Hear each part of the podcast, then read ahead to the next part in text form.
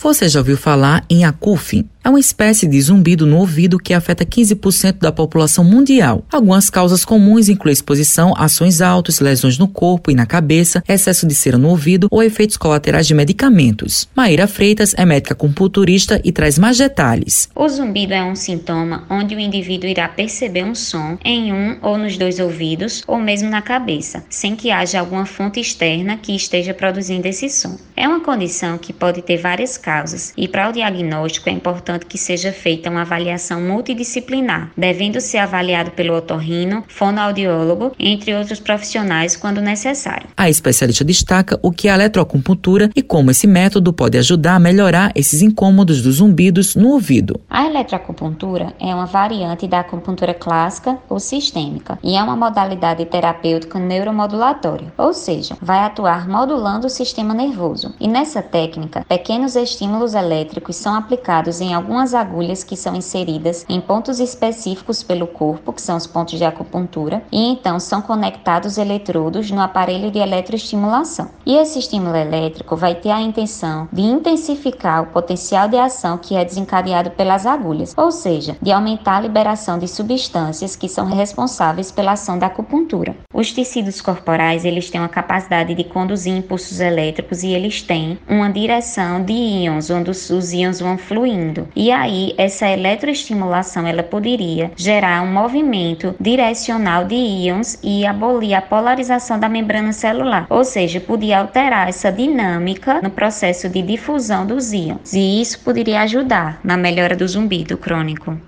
Maíra explica como funciona esse tratamento no Hospital Universitário Lauro Vanderlei. Este ensaio clínico está sendo executado no Hospital Universitário Lauro Vanderlei e está sendo desenvolvido a partir de um projeto de mestrado do Programa de Pós-Graduação em Neurociências Cognitiva e Comportamento da UFPB, em parceria com GEPAS, que é o Grupo de Estudo e Pesquisa em Audição, Equilíbrio e Zumbido da UFPB, que é coordenado pela professora doutora Marine Raquel, que é também a nossa orientadora do projeto atual. E nesse projeto, projeto. Os pacientes, né, os participantes, eles serão submetidos a 10 sessões, sendo duas sessões semanais, geralmente nas terças e nas quintas, tendo 30 minutos de duração cada sessão. Matheus Silomar para a Rádio Tabajaro, emissora da empresa paraibana de comunicação.